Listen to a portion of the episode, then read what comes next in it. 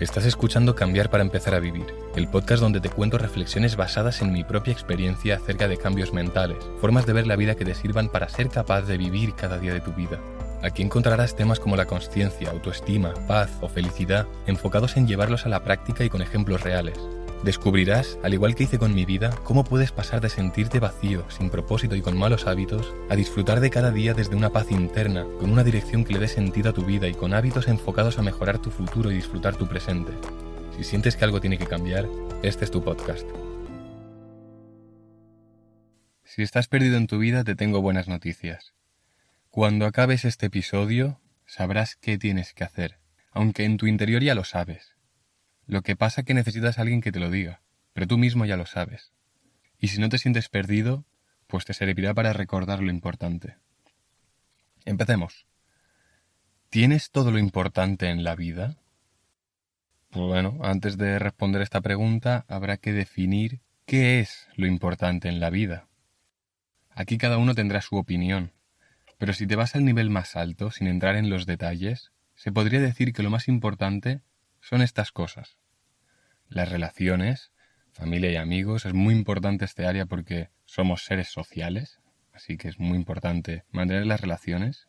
Aunque siempre se suele dar mucha importancia al trabajo y tal, pero creo que es un área que está infravalorada y que la gente va olvidando con el tiempo, pero en realidad es de las más importantes. Libertad. Libertad a nivel de, por ejemplo, tener dinero para no depender de un trabajo. O libertad a nivel de, de tu mente de tener una mente abierta y no estar cerrado a, a unas creencias y a una forma de ver la vida. Libertad a nivel de que no estés atado ni apegado a cosas físicas absurdas, a nivel de la posibilidad de hacer lo que quieras cuando quieras. Es un concepto muy amplio, pero bueno, con esto supongo que se entiende. También la paz mental, estar a gusto contigo mismo, con lo que es, con lo que te está tocando vivir en el presente, haber arreglado tu pasado, soltado tu futuro y amar, amarte, amar en general, la vida, todo. Y por último, el disfrute, es decir, actividades que te gusta hacer o pasiones o tu vocación, lo que quieras. Es decir, yo para mí las, las cinco cosas más importantes de la vida son las relaciones, la libertad, la paz mental, la salud y el disfrute. No las he ordenado porque ni yo sé cómo ordenarlas, y cada uno priorizará unas cosas u otras. Si tuvieras estas cinco cosas, no necesitarías nada más. Así que yo creo que estas son las cinco cosas más importantes de la vida. Ahora sí, la pregunta inicial. ¿Tienes todo lo importante en la vida? O te lo pongo de otra forma. ¿Te falta alguna de estas cosas? Relaciones, libertad, paz mental, salud o disfrute. Si lo tienes todo, te has pasado el juego de la vida ya. Y si te falta alguna de estas, ya sabes hacia dónde tirar, en qué enfocarte. Tienes que priorizar aquella área de la que más cojeas, porque por arte de magia no vas a mejorar en ese área en la que cojeas si no le dedicas tiempo. Y si te faltan varias o todas, es normal que te sientas abrumado y agobiado. Pero si te hace sentido, si sientes que estas cinco cosas son las más importantes, ahora ya puedes emprender el viaje el viaje hacia una buena vida, porque sabes hacia dónde ir, sabes el destino, sabes qué dirección tomar, ya no estás perdido. Una vez sabes hacia dónde tienes que ir, entonces deja de pensar en el corto plazo, lo quiero ya, porque eso es inviable. Vas a tardar tiempo en conseguirlo. Tienes que empezar a pensar en el largo plazo, porque es probable que si no tienes la mayoría de estas cosas, es porque has pensado demasiado en el corto plazo. Te has ido llevando por lo que te produce más placer y menos dolor, y por eso probablemente no tienes salud, libertad ni paz mental. Las otras dos, aunque sí que pienses en el corto plazo, las puedes obtener, relaciones y disfrute. Esas dos, aunque sigas los placeres del corto plazo, las puedes conseguir. Pero libertad, salud y paz mental, no. Pensar en el largo plazo implica asumir incomodidad o sufrimiento ahora para conseguir algo mejor en el futuro. Implica sacrificar el placer ahora por el gozo en el futuro.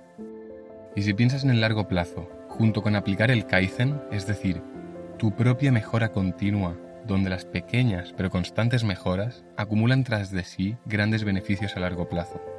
Un ejemplo sería, toda la gente que no entrena piensa mucho en el placer a corto plazo, mientras que las personas que entrenan piensan en el largo plazo. Y aunque no lo sepan, aplican el Kaizen, porque cada vez que entrenas mejoras un poco.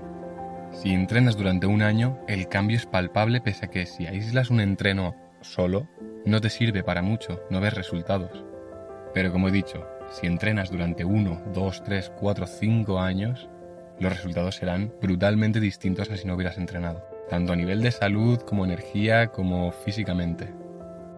Así que no te agobies, poco a poco, empieza por un área y cuando ya la hayas mejorado empiezas con la siguiente, poco a poco.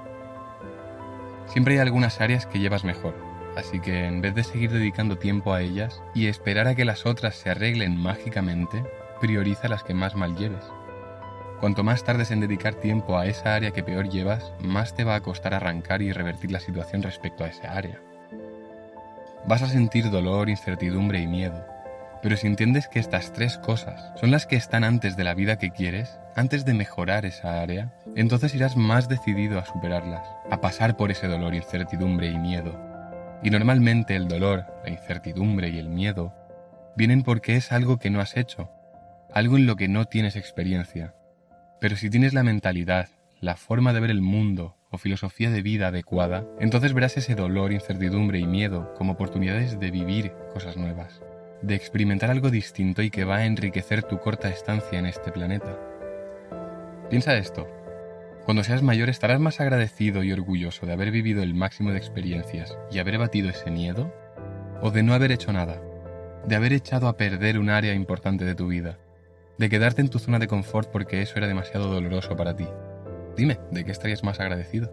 Para mí la respuesta es clara y es el motivo por el que siempre que se me plantea la oportunidad de hacer algo distinto, de vivir algo nuevo, una nueva experiencia, siempre acepto aunque me dé miedo, incertidumbre o algo de dolor. Como ya dije en el episodio 53, mi mayor miedo, mi mayor miedo es no aprovechar al máximo mi tiempo, apreciar, experimentar y disfrutar y hacer todo lo que podría haber hecho. Y la forma de no caer ahí es aprovechando cada oportunidad que tenga de experimentar algo nuevo y experimentarlo con la mente abierta. A lo que voy con todo esto es que cuando intentes mejorar un área de tu vida, Habrá momentos en que dudarás si hacer algo o no, y a no ser que tengas la mentalidad requerida, no lo vas a hacer, porque en el corto plazo te dolerá, pero si adoptas esa forma de vivir, tratando de experimentar todo lo nuevo que se te ponga por el camino, entonces sí lo harás pese al miedo, incertidumbre y dolor. No te olvides compartir el episodio con aquella persona que sabes que le puede ir bien, puntuar el podcast si consideras que te aporta valor y como siempre, disfruta de la vida y nos vemos el próximo jueves. Chao, chao, chao.